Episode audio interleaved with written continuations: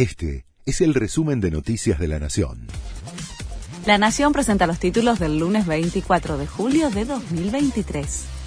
Suben el valor del dólar, encarecen importaciones y ofrecen un tipo de cambio de 340 pesos al campo.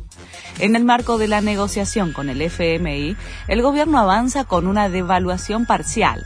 Dispuso un aumento del precio del dólar para el acceso al público, el llamado solidario, encarece las importaciones extendiendo el impuesto país y ofrece un tipo de cambio preferencial mayor para algunas exportaciones del agro de 340 pesos. Las medidas comienzan a regir hoy y forman parte de un paquete de decretos y resoluciones oficiales. El peronismo local ganó las elecciones en Córdoba.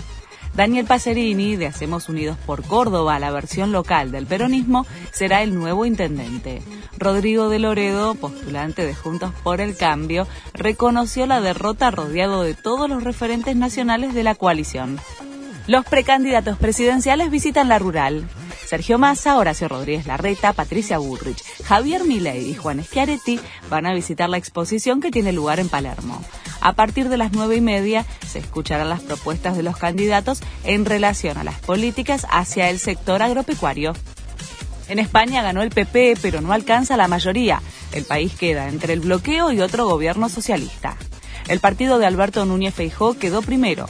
Se impuso con 136 diputados sobre 122 del PSOE, del presidente Pedro Sánchez, que podría llegar a formar gobierno. Si no lo logra, habrá nuevos comicios. Argentina cayó frente a Italia en su debut en el Mundial de Fútbol Femenino. La selección nacional perdió 1 0 contra la europea por el grupo G en el torneo que se desarrolla en Australia y Nueva Zelanda. El próximo partido será ante Sudáfrica el jueves a las 21 hora argentina.